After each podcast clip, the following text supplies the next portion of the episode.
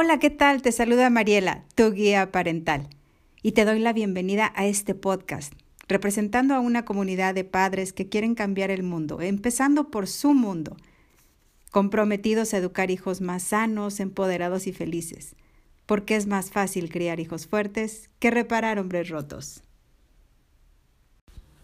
¿Cómo hay gente que se queja de todo, cierto? Que se lamenta y se refunfuña desde la hora que se levanta hasta que se va a dormir. La queja es una actitud que se aprende primero en el hogar.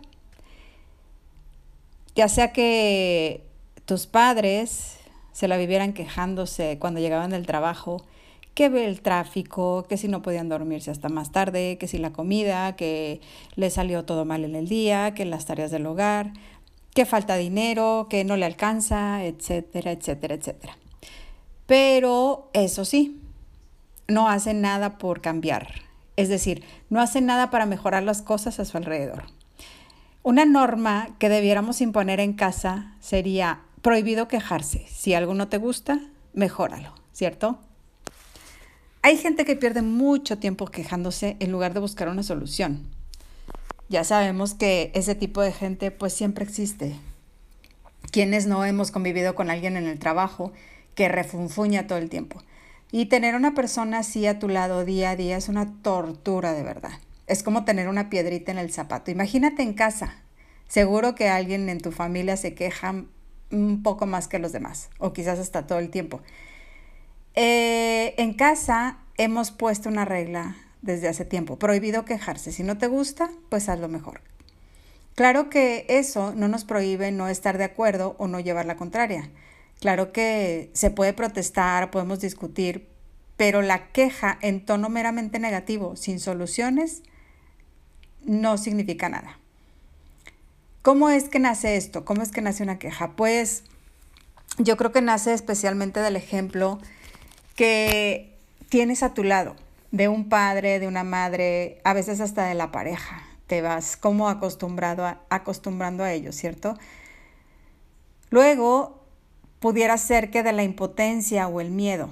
Pero es más fácil eh, quejarse que encontrar una salida o encontrar la solución, que enfrentarse a una situación para la que crees que no estás preparado o capacitado para hacerla.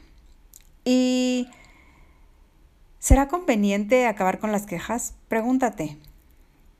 Piensa que la queja no te lleva a ningún lado, no soluciona nada. Es más, puede convertirnos en personas negativas, aburridas, este, egocéntricas, ingratas y demasiado exigentes tal vez. Y lo peor, a una persona siempre frustrada te lleva esto de la queja a convertirte. Yo soy de la opinión que quien busca encuentra. Si estás todo el tiempo buscando solo lo que está mal, seguramente lo vas a encontrar. Sin embargo, busca lo mejor, busca lo bueno. Y es ahí donde tenemos que aprender también a, manejar nuestros, nuestros pensamientos. Aquí cómo conseguir o cómo lograr que tu hijo no sea una persona quejosa. ¿Qué hay que hacer para que cambie esto en tu hogar? Existen muchas ideas para evitar que la queja y los reclamos sean un hábito en tu familia o en el hogar, ¿cierto? Y una de ellas es ser un ejemplo para los hijos. Si estás todo el tiempo quejándote, primero cambia esa actitud. Si no, será difícil convencer a tus hijos a que lo hagan. El cambio empieza por uno, ¿cierto? Así que hay que controlarse. Otra, otro de los tips que pueden ayudar muchísimo es involucrar a tu hijo en las tareas domésticas, según la capacidad y la edad que tengan. Los niños que se responsabilizan por ordenar desde sus juguetes, por ejemplo, organizar su habitación, por recoger la mesa o incluso lavar su propio plato en donde comen, llevar la bolsa de la basura, etcétera. Van a darle mucho más valor a lo que hacen otros o a lo que hacemos todos en el hogar. Otro tip puede ser que enseñes a tu hijo a reconocer y agradecer por lo que tiene. Y no me refiero solo a las cosas materiales, el tener una familia, el tener un techo, todo eso también se debe incluir en ser agradecido. Para controlar la actitud de queja o de reclamo, de los hijos, puede ser un tip con, hacerlo con un juego. Por ejemplo, pon una alcancía en algún lugar de la casa y determina que cada vez que alguien tenga una queja sin buscar una solución, debe poner una moneda ahí. Y antes hay que concretar una cantidad. Cuando esta esté llena, el dinero puede ser donado a alguna institución de caridad. Eso les va a ayudar mucho también. Otro de los tips puede ser evitar que tu hijo tenga mucho tiempo libre. El exceso de tiempo libre es a veces hasta peligroso. Donde hay un vacío, el negativismo aparece siempre.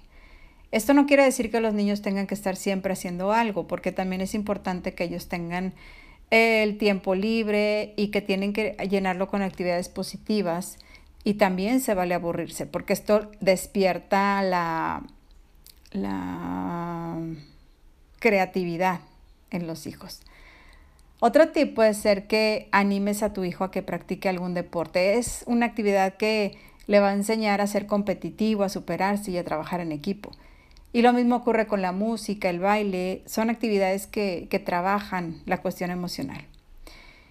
Y por último, te quiero sugerir enseñarle mm, a que no estés cerca de una persona que se está quejando. Si lo detecta, que se aleje inmediatamente.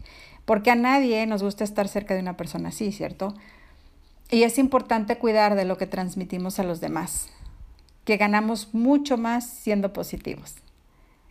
Y si este mensaje agrega algo de valor a tu vida, te invito a compartirlo. Te recuerdo que soy Mariela, tu guía parental. Y te mando un abrazo, que tengas un excelente día. Chao.